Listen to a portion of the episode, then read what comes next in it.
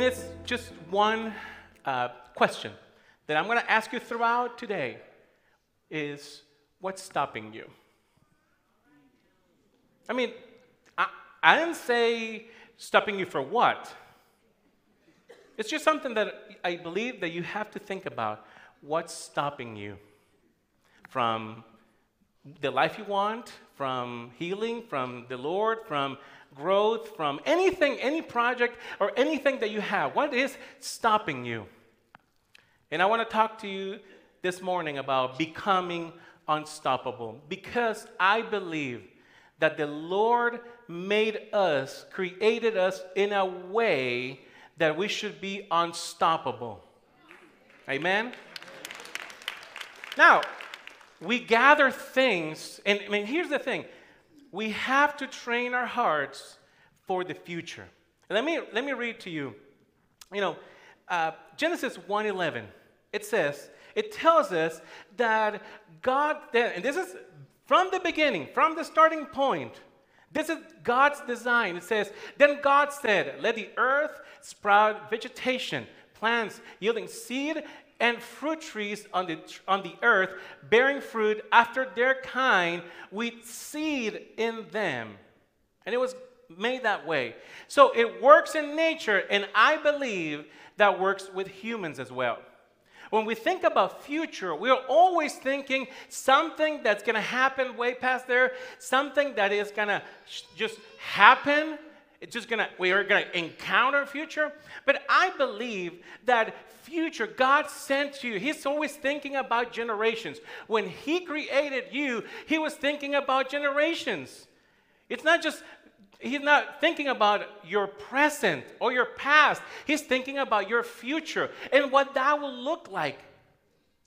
And so the future is not something that goes from the outside into the inside, but the complete opposite.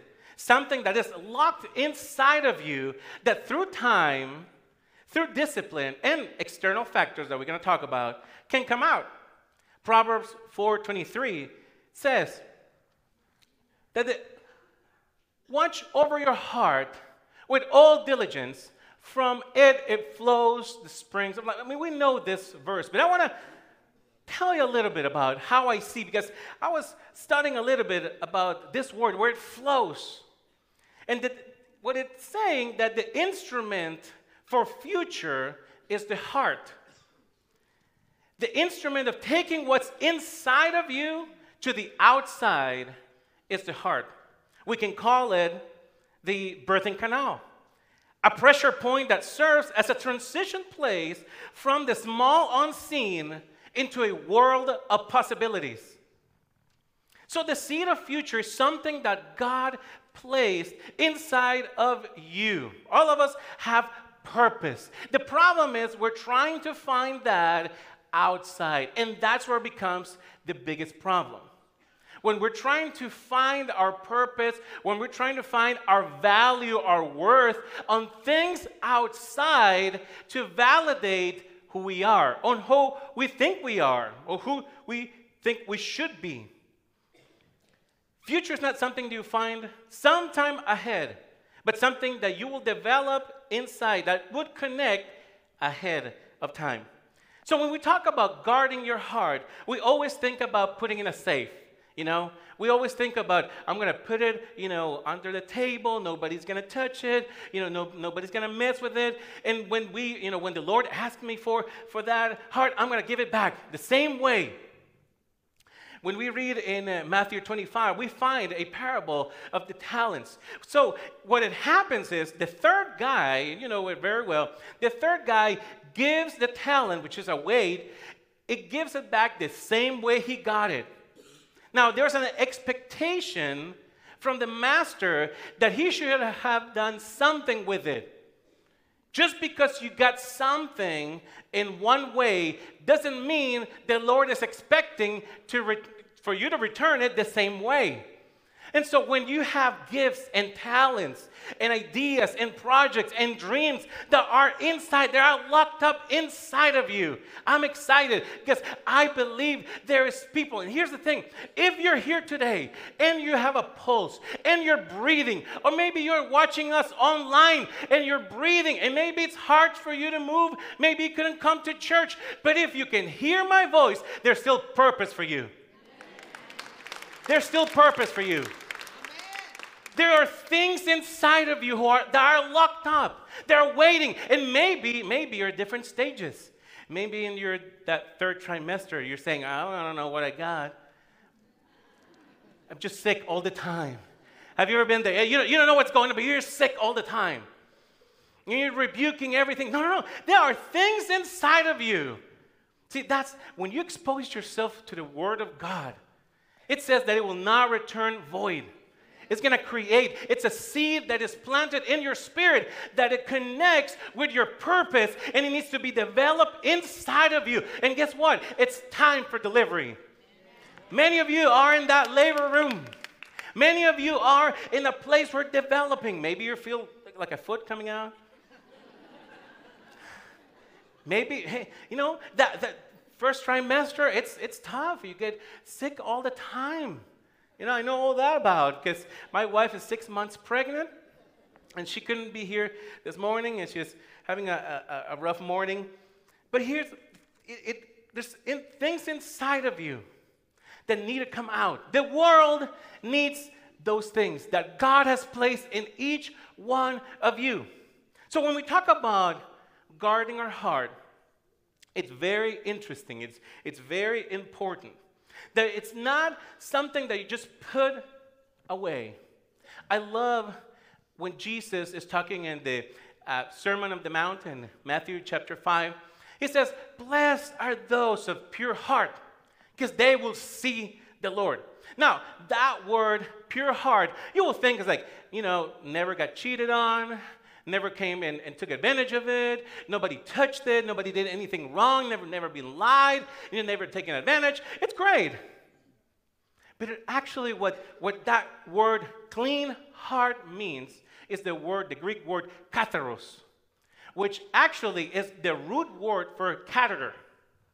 And so it means that it needs to pull something, it needs to cleanse, it needs to clean, maybe the heart. And it's funny because all of our systems, all we were designed in a way to get rid of what we don't need. Everything that you don't need, your body, just take it out. Everything has a system of expulsion, but the heart. The heart is the one that you need to make a conscious decision to let go of things. The heart is the one that, oh, I'll do it later. Oh, I'm gonna, you know, I'm just gonna let things go. Well, are they really? Because what you need to understand is when we're training our heart and shaping our hearts to be according to what God has in store for each one of us, we need to have a clean heart. Why? Because that's going to make us see the Lord. Now, it's, it's interesting because when you're hurt, when you're offended, when you're angry, you, the focal point of your sight, of your gaze, of, what you're looking, of your vision, it's usually retribution. It's usually my pain. And what if the Lord wants to do something in you? The Lord wants to do. And He wants to show Himself powerful and merciful in front of you, but your mind, it's connected to the hurt. And that's why I love Hebrews 12 when it says that fixing our eyes. It talks about a conscious decision, a resolution I make because it's so easy to get distracted and look at other things but the Lord. So I believe as you clean your heart and you let go of anything, resentment, anything, expectations, failure, anything that may be happening inside of you, when you let go of those things, it's like the Lord is cleaning you and you will be able to see Him clear. In Jesus' name. I believe that in this time we're going to see the hand of the Lord like we have never seen it before. You cannot take it the same way, you, or you cannot give it back the same way you got it. Some time ago, I got interested in running. And so I, I you know, here at the Child Development Center, they have a 5K and fun run. And so uh, I signed up for the 5K. Now they looked at me and said, There's also a fun run. I said, Okay. Halfway through the race, I regretted I signed for the 5K, and it's like, you know, it wasn't just an advice, it was a word of wisdom for me. Fun run, walking with the MI. Oh, there's some butterflies here, and just, you know, that pace. I needed that pace. But what I found in that, you know, it was, first time I ran it, it was so bad that when I was finishing, I thought there were going to be people cheering, you know, and I was running and getting close to it. You know, everyone had left. Just the cleaning crew were just upset that they had to pick up, and I was taking so long to get there. The problem was I was not prepared for it. I had the, I mean, I had the right gear. I had the, I had a clear idea. I had the map. You know, they could track me if I get lost or something. I mean, I, I had everything, but I could not get there. There were things that were stopping me. And my heart was not ready. And so I asked a friend of mine who runs marathons. It's like, how do you, how do you train? How do you, how do you get this, you know, to be able to finish? Because there's, there are 26 miles. So how do you, how do, you do that? And, you know, 5K for me was, it was a little challenging. And he, uh, he told me, one of the, all the things, out of all the things he told me, this stuck with me. And it was the first 24 miles I ran with my legs. The last two miles I ran with my heart. And, I re- and, and, the Lord spoke to me, and He was just talking about the physical. I was thinking about the spiritual, and there's this journey of, of understanding how the heart works and functions. And the Lord spoke to me, You can only go as far as your heart will let you. You can only go as far as your heart will let you. And it is the craziest thing that you can have dreams, you can have desires, and maybe you have them inside of you. You have dreams and desires and projects and ministry and gifts and songs and messages and all kinds of things, but somehow you've learned to slow down. And maybe it's because your heart's not ready to take you to that place. You, because you can only go as far as far as your heart will let you. You know, unless you train your heart, you will probably stay in the same places with the same limitations. Nehemiah, my now it's going to be my oldest. Uh, he loves the zoo, and we love going to the zoo here in Fort Worth. And one of the things that he loves doing is feeding the giraffe. He, they, he just loves that. And, I, you know, as we were going, you know, that's a must stop when we go to the zoo. You know, give him some, some lettuce and stuff. But I find these animals to be very, very interesting because they can get as tall as 15, 20 feet. And also, they can be agile and run up to 40 miles. Now, usually in nature, this doesn't happen, especially you know, in mammals, especially in, in animals like you know, that, this kind, that they will be able to get a high perspective. They can see from above, but still be grounded to be fast and quick. Usually, with humans, we tend to pick one or the other. Have you met people like that?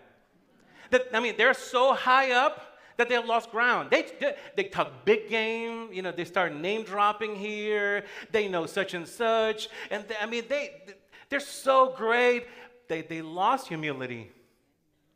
At the same time, You know, we have people who are so well grounded that their vision is up to here. They can't see above. And the problem is, it's not that they don't want, it's that you tell people, you need to have more faith. And okay, so where do I download that? You know, how do I fill the card for them? You know, no, really, I mean, where do you, where do you get more faith? Where, where, where do you get that? But here's the thing the great, great thing is that I discover that what makes the giraffe so special is that it can be so tall and can be fast on the ground because of the size of its heart. You know, the size of a giraffe can weigh up to 25 pounds. 25 pounds. So it has enough energy to pump oxygen and blood so he will not lose his head. While he's running, and suddenly it doesn't have enough, it doesn't have enough energy. So, what I'm saying is, you can have a vision, a kingdom vision. You can dream at the same time. You can stay grounded and walk in humility and still live in your purpose because you develop the heart that will take you there. If you develop your heart, here, and that's what the, that's what the, the writer of Proverbs says. Out of anything, you know, we have passwords for everything now. We, we have, we're, you know, lock this and we have, you know, locks for everything. But our heart, we just leave it. And it's, it, the writer of Proverbs says, out of all things you can say, uh, keep safe. Out of all the things that you can just leave it under the desk, guard your heart. Because out of it flows life. Out of it flows life. And let me hear, let me, let me tell you that, that what's interesting about this is that the enemy knows this very well. Because the enemy wants to stop you. Society, people, background, culture, they're always trying to put a limit on what you should, what you shouldn't, and make you feel bad or good about it. But that's the enemy because, because he can he only fights what he fears. I've discovered that the enemy only fights what he fears. And so, yeah, he can mess with your car, but he doesn't need a car. You know, he doesn't drive anywhere. You know, it can mess with your family, with your, with your house. Yeah, but he doesn't need a roof. He can mess with, with, with your finances, but, but he doesn't need to buy anything. He can, you know, what we think of when he uh, comes to kill, it's just our lives. No, it's not even that. He wants to affect the seed that God has placed inside of you. He wants to affect and steal the purpose that God has given inside of you. He wants to steal and mess with your future. Now, John 10 10 says, you know this very well, that the thief comes only. See, here's the thing that I like that because it tells me that while we are, you know, running around and doing crazy stuff, the enemy is focused. He didn't come for everything. He didn't come, he said, it came for three things only to steal, kill, and destroy. But Jesus came, Jesus speaking, that I came that they may have life and have it abundantly. Now, there are three actions that the enemy, the three schemes, three um, strategies that the enemy will use to distract you from your purpose, it will take you away from it. And the very first one is that word steal. And it actually is the word in Greek klepto, which means literally that you get distracted so somebody can steal from you. It's not like a gunpoint, it's like, give me your belongings type of steal. Is it's gonna create something here to get something from you here. He's going to make deceivement. He's going to make things happen for you to be concerned, for you to be distracted in other things than what is really what you should be focusing in. I love Paul's uh, measurement or Paul's measure of success.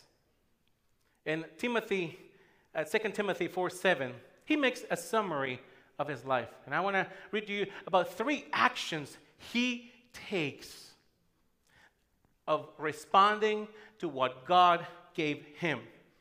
We, we are in a, we're collaborating with the Lord. Okay, sometimes, you know, when we have so much faith but very little action, it's like the Lord, only you can do it. Yes, but you still need to show to the scene. You need to still, still come and, and develop and train. You know, Proverbs 21 31 says that the horse, I'm not calling you a horse, okay? The horse will train for the race, but the victory belongs to the Lord. So I'm going to be diligent in doing what I'm supposed to do, but depend that the victory depends on the Lord. Now, 2 Timothy 4 7 says that Paul is, this, this is at the end of his life. He is, is a farewell um, part of his letter to Timothy. He's, he is close to the end, and probably this is the last time they're going to be talking. And it said, I have fought the good fight. I have finished the course. I have kept the faith. You see, he didn't pick the race, he didn't pick the fight. He said, I fought the good fight. Not any fight. He fought the good fight. And what the enemy wants to do is for you to engage in the wrong fight. It's going to keep you distracted. It's going to keep you on things that, that are not belong to your purpose. That should not be engaging on those things. Because Paul says, listen, I came to fight. And I, I'm not saying that we shouldn't fight. Because you're avoiding being human. You were born from a fight. You were born from crisis. And from crisis appears opportunity. You know, it's, it's, it's just, just in our nature. But maturity, it's about learning what fights to engage. I was not designed to fight all fights. That's the thing about pros and amateurs. Amateurs will, will fight under the bar. Pros will be like, okay, so you know, not too long ago, they had the, you know, the, the fight, uh, you know, the mixed martial arts, and took 40 seconds. And I felt bad for the guy who, who lost. It was like, man, 40 seconds. Until I realized he was making millions of dollars just for those 40 seconds. And I was thinking, how long, how long could I last? See, that's the difference. They pick the good fight. They pick something. It's in our nature to fight, yes, but we are meant to fight for the right things. So the enemy, he wants to distract you, to steal from you. Because it's good that we have opinions. It's, we, it's good that we, we stand on things, but the problem is not our opinions by itself. It's like having soda or pop. You know, my wife is from the Midwest, they call it pop. Some other places, they call it soda. I call it Dr. Pepper. That's just end of discussion. That's it. Soda, pop, Dr. Pepper. Some people call it Coke. I call it Dr. Pepper. It's like drinking Dr. Pepper. The action itself, is it good or is it bad? Well, it depends on what it does to you. Because if you're healthy, if there's no issues, you can drink that soda, pop, Dr. Pepper. But what happens if you're diabetic? It's going to do something to you. And so, things that get distracted, in, or we get distracted, things that come to distract us, it's not so much about thinking in a right way or thinking in certain aspect. It's what you have to measure is what that opinion is doing to your heart. If it's making you angry, if it's making you upset, then we, we need to revalue how those things, how are we protecting our heart? And I'm not saying that, that you shouldn't have an opinion on things. Of course you do. But we have to be careful that it's not stealing our heart. He fought the good fight. He finished the race. And when we are distracted, what if you knew that you were supposed to be in a race, but you didn't hear the starting gun? Because you were distracted. And suddenly people are running over you, and you're like, well, what's going on? I, I, I, didn't know we started. Because people are running. And there's a race. You, you, this is what you need to know what's inside of you. You have to fight the good fight. What if you're thrown into the ring and somebody starts throwing punches at you and they say, I didn't do anything with him. I, I mean, I, I haven't done anything to you. That's the hardest thing for me, to be honest with you. When, when they punch each other and they, they hug and like, I, I don't know how they do it, but they, they, they, they, they do. It's like, you know, thank you, but like, I don't know how they do it. But, but what if what you've been dealing with lately, that you feel uh, that, that the enemy is after you, the things that are happening, the craziness that are happening in your family, it's because, not, not only because the Lord is allowing some things or the enemy is uh, attacking you, but you are actually in the middle of a fight you just didn't know because you've been distracted. And sometimes we're just, Lord, rebuke this, you know, demons, rebuke, Lord, this. And we, you know, we anoint, we marinate the whole house, and we just give, you know, we just, just in case, you know. But what if you've been distracted and you were meant to be in that fight? And you're asking the Lord to take something that's going to take you where you need to go. Maybe that fight, maybe that struggle maybe what's happening, maybe that craziness in your family, maybe is what's keeping your heart alive. Maybe it's what the Lord is providing. You just didn't know because we were distracted. I didn't know I was supposed to fight. I didn't know I was supposed to run this race. And I kept that faith. That same word that Paul uses is the same word that is guard. I train my faith. That doesn't mean that doesn't mean that we have more faith because we all have, we're all been given a measure of faith. Now, I cannot produce faith, okay? There's, there's no formula to produce faith. You just have a measure of faith. So, what you do through struggles, that's what the book of James says.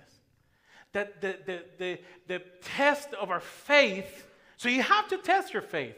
Sometimes we, we want to get comfortable with our faith, but you have to test it to know its limits. If you don't go to work out, if you don't go to expose yourself into, you know, running a 5K maybe, where you should be running first a fun run, hey, there's no shame in it. You started. Hey, you, I mean, you got to start somewhere. But what I'm saying is, if you don't test yourself in there, you might think in your head, oh, I got this. I can run it. I can do it. But in reality, we are out of shape spiritually, mentally, emotionally, because it will end up affecting you and slowing you down from the gifts, slowing you down from the purpose, slowing you down for the things that God meant for you to achieve. Now, the second word so the first strategy of the enemy was klepto, which actually means that he will distract you. The second, he comes to kill. And it says it's the word thul, which means to sacrifice. It's not just to kill, as in to just take life from you, it actually is to sacrifice. In that same word in 1 Corinthians, Paul uses it as with the life of Jesus. Because that expression was used from, you know, they had cows and they had all kinds of animals, but they would pick, you know, in the Old Testament, they would pick certain types of animals and they were meant, they were not meant for steak, you know. They were not made for butter, they were not made for anything, other products or milk. They were meant to be sacrificed as offering for the Lord. So that word too is that's where it comes from. It's like it's repurposed for something else. That's what the you know that that's what First Corinthians talks about the life of Jesus. You know, he came to this earth and he preached i mean um, we're still talking two 2000 years after you know he, he, came. We're still talking about him. I mean it was such a relevant he changed humanity. He reconnected us with heaven. But it was more than just preaching. It was more than healing. It was more than good stories.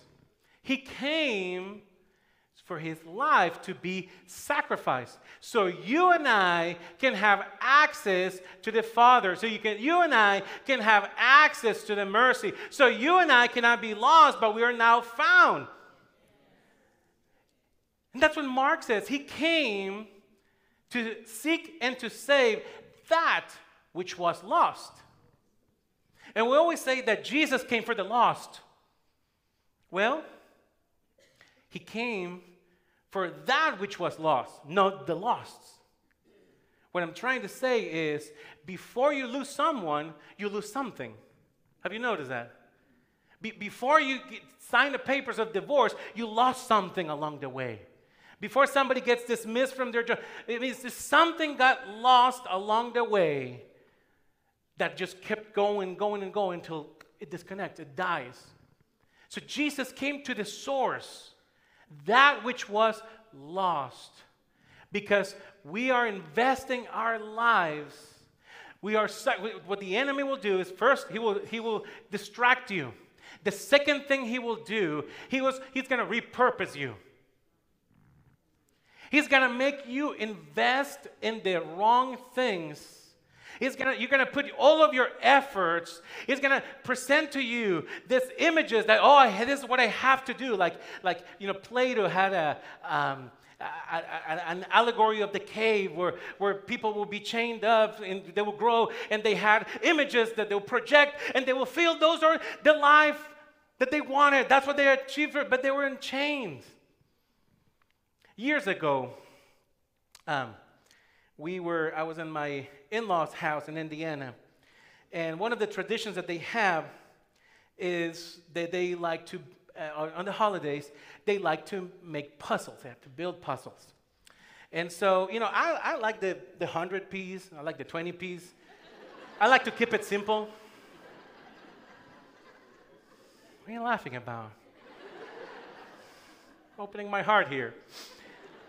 But Erin, you know, her family like the 2,000 piece. She's just, just a lot smarter than me, just so you know. And, and so one day I was like, you know what? I'm gonna, I'm gonna venture. I'm gonna try on the 2,000. I, I, I think I got the 100 piece, the 20 piece, you know. I'm gonna go venture into 1,000, the 2,000. So I grab a box and start working on it, and you know, they, they look all the same. You know, they have red with, and you just, you know, you put the picture there, and you're like, it's not working. So after, I won't say how long it was, but after a period of time of meditation, of questioning my life and my salvation, why is not this working? She comes and she looks at me, and I'm like, all concerned. And she's like, What are you doing? It's like, Well, I'm trying to build this puzzle. And it's like, You have the wrong box. That's why they don't match. But I mean, it's red and their collars, and but they don't match. Have we ever been there? That was quick. I was hoping that you that will sink in for a couple seconds. Have you ever been working with the right pieces but the wrong box? Have you ever been that who gave you this box? Where did you find it? Isn't that what God asks Adam? The very first thing in, in Genesis 3, he says, Adam, where are you? Probably because he was lost, not because God didn't know where he was. Adam, do you know where you are? The second question is, who told you? Who gave you that box? Who, who, who told you that your pieces had to make it work with this box. And isn't that what we always end up doing and gathering? We're always finding who's got the coolest, hippest box. I want his success. So I'm just going to purchase and replicate his box. And comes to frustration because we discover that we're just trying to make those pieces fit, but they don't fit.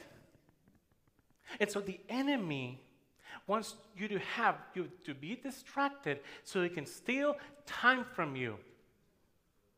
Because that's a key aspect. When running, when working out, you, you're not in a competition against others. You're in a competition against time. You always tell you time. So the most valuable thing for training the heart it's time. So a lot of people work for money. I always tell, don't work for money, work for time. Because you can have money up and down, it comes and goes. Time will never come back. How you spend that time, how you spend that energy, how you build your heart, it will be an investment for the future that is locked up inside of you. And so, what the enemy wants, he wants for you to be invested in downloading or gathering a box that it tells you, no, you should be this but my pieces don't match. I believe that God created you with purpose, with gifts, with things inside of you. And He has provided the right box for you to build. The, the, isn't life like a lot of like just random pieces? Maybe this goes together, maybe it doesn't. And we're trying and trying to figure it out. But if you have the wrong box, you'll never make it work. And the dangerous thing when you have and you provide a box, let's say for your children. Now, I want you, I want you to be this. But what if their pieces don't match? No, it's a good desire. We have good desires. We want them to succeed, but we want to give them the box.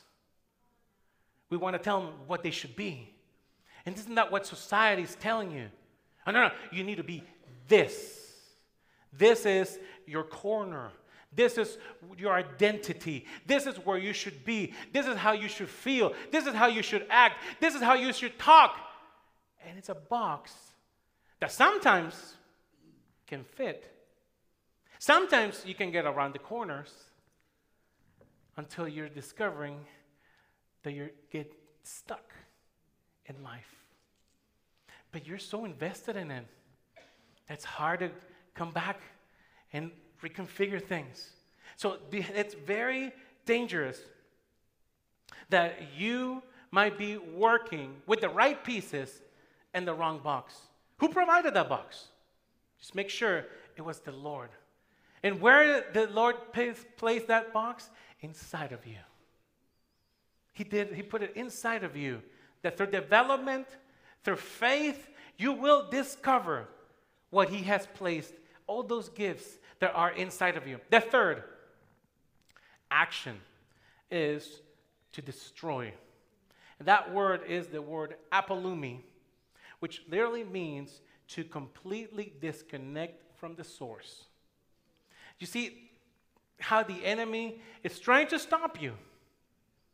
First, it will distract you. It's going to keep you so busy in this that your time was up. The starting gun happened. The bell rang. It's time for a fight. But you're distracted. You're, you're busy in other things. You're thinking about other stuff. You're engaged in other affairs. And then he's going to try to repurpose you for you to live what's, for what society tells you that it's success for what it will define where you should go and what you can do, what you can achieve. But that's the enemy. And I'm not saying, you know, please don't take this. I'm like saying tomorrow you need to put your two week notice and you need to give, you know, like start your own venture. It's like, I'm not saying that. I'm not saying that. All I'm saying is If for some reason you're investing your life in the wrong things, maybe you need to look back a little bit. Maybe, maybe the dream job that you had, maybe the, the things that you desire as, as human beings, maybe are projections that society gave us, but not really making us happy. And the complete opposite. They're making us more empty. They're leaving us more empty. It's like we don't, we, I know I got this. And how many of you have issues with being grateful? Being thankful. It's just like, you know what? It's a good day. I want to thank the Lord for it. Sometimes when we're so invested in the wrong things, it's like we missed our purpose. There's something inside of you, and I cannot tell you how to discover that. How to, it's something inside of you that keeps telling you, hey, you were better than this. Hey, I know there's more than just what you're doing. It's more than, than, than just living, it's more than just doing. It's about becoming, becoming unstoppable. So, the third word is the word apolumi, which means to wear you out to the point that you got no more energy. Now, think about this device. I thought at some point I, they had told me that this was going to give me freedom. It was going to make my life so much easier. It was going to, you know, I was able to communicate better. And to be honest with you, it's the complete opposite. It's not easier. And, and you know, the, the more things that they show, and you know, it feels like you have to now recharge everything. You have chargers for everything. You know, you have cables here and cables there, and, and I thought we were moving away from cables. Now we're going back to cables, and you know, eh, we just go in cycles. But what good is this unplugged? To the point where it's functional, it has great technology as long as it's connected to the source. And so, what the enemy will do is that he's going to distract you. He's going to repurpose. He's going to keep you busy on the wrong things, engaged in the wrong things to wear you out to the point, to the point that you're unplugged from the source. This is what you need to know. Isolation always lead to desolation. I've seen this is so important because I've seen so many people have fire of God inside of them that they have purpose, they have a destiny, they have just everything in their heart is like, it's like every time they open the Bible, something inside of them until something happens. They get offended. They've discovered the party, you know, they invite them. They found it on the, you know, Instagram stories and they're like, eh, what happened? You know, I didn't know I was going, you know. And maybe, maybe maybe you're been engaged in the wrong things. And it's stealing your heart. And it's stealing what belongs to you. And stealing and making you upset and angry. Because the enemy, once he has, has you distracted, once he has put a seed of anger and doubt and things in your heart, offenses, and everything that makes you stop is going to try to isolate you. And I know it's easy for you to say, well, I don't like this church. I'm going to go to the next one. And maybe that will solve the problem. Or maybe it's not.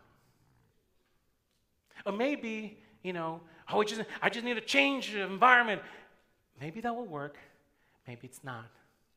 Because the enemy is always going to try, then again, the enemy is always after what he fears. And let me tell you, the enemy fears who you can become. The enemy doesn't fear your bank account. The enemy fears what's locked up inside of you. You know, he's not even afraid of your gifts, he's afraid of the future that is inside of you. And you may be distracted. Maybe you're upset. Maybe you're not, you don't even know. It's like I, have been working and been getting boxes and boxes. I don't even know where, this, I mean, where this piece pieces fit. And maybe you're unplugged, completely worn out. And what we do, we keep staying busy and busier and busier. And we, we accumulate activities and we accumulate activities. But down inside of you, you know very well that there's something that is asking you, Can I come out? There are things inside of you that God has placed that's going to make you become unstoppable. And what this does, this kicking you into be isolated, it's a very dangerous spot because you were made for something much bigger. In 1988, and I'm finishing with this. In 1988, there's an earthquake that devastated the north side of Armenia. It says that it killed over 25,000 people. And that December, there was a morning of December. A father took his child, his son, to school. Minutes after that, he realized what had happened. So he turns around and comes back to, to, to the, you know, the, the school only to find it flattened. And he goes after and goes looking for, for you know, his son, and it's, there's rubble everywhere and people looking. And after a couple hours, he was tired. And people tell him, just, just give up. Just, it's, it's, it's, it's done. There's nothing, there's, there's nobody there. But he wanted, he needed to know if his son's still alive. Is there's a possibility he was going to fight for it. 38 hours have passed. And he's looking and he's saying, Armand! And he moves a rock. And he hears a voice that says, Daddy! And he moves and he found 13 other people, including its teacher, that were there. But the crazy thing is that as he is opening up, the kid was saying, See, I told you that my dad would come that my dad would come after me, that he was not going to leave me here. Let me tell you, there's a Father in heaven. So maybe there's been an earthquake happening in you. Maybe things have stole your joy. Maybe things have happened. Maybe it's what they took from you. Maybe how they abused you. Maybe all the crazy stuff that's been going on. It's like an earthquake, and your heart is under rubble and you're wondering, is there more life than this? Is there more life than punching a card and receiving a paycheck? Is there more something to just walking and sleeping and waking up and feeding yourself? Is there something more to life than this? And maybe you're under rubble because of an earthquake that's happening and you don't control it. You're just waiting. But let me here tell you, there is a Father in heaven who is coming after you. You should not die. He has not forsaken you, He has not forgiven you. There's a Father in heaven who wants to recover your heart. Maybe you felt stopped. Maybe through years, you just accepted. You know, it's not, not like I used to be. And you can accept that. Or you can believe that what's inside of you it just needs training to develop the best days of your life. The joy, the love, the passion. It's very dangerous. And if you feel, if you're here today, because it's not about going to church or not going to church.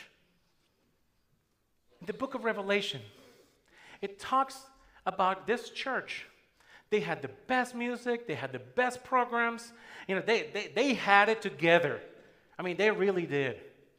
But Jesus said, you know, uh, that, that's really great. All those programs, man, all the music and all the preaching and all the groups and all that stuff. Man, that's, uh, you, you, you guys are doing great. But I have one problem. You've lost your first love. Maybe you've worn out. Maybe you're tired. And I would like for you to, to, to stand on your feet as we pray and close your eyes. And if there's somebody here this morning that you've lost your heart, maybe you're so tired, and close, if you can close your eyes, and I want you to think about this for a couple of seconds. Maybe in your heart, you're tired. And maybe you, t- you tell people everything is good and you, you know, you're blessed and highly favored and everything is great. But deep down inside of you, once the lights have turned off and one, once the expectations and once people know about what they can criticize and tell you and judge, what's your heart telling you? What is that which God gave you, that purpose and destiny that is locked inside of you? What is telling you? There's no need to slow down. If you're breathing, if you have a pulse, there's still purpose in this life. And if you've lost your heart, or you say, hey, I don't even know I was in a race, I didn't even know I was in a fight, I was just, just thrown into it, we want to pray for you. There's going to be a group of people that are going to come and pray for you. Please, you have to train your heart. Don't, don't, don't let the enemy isolate you. Because what he wants is to unplug you from the purpose, from the destiny that you have locked inside of you. But maybe you have slowed down, but there's so much more for you. Don't lose heart because you were meant to become unstoppable.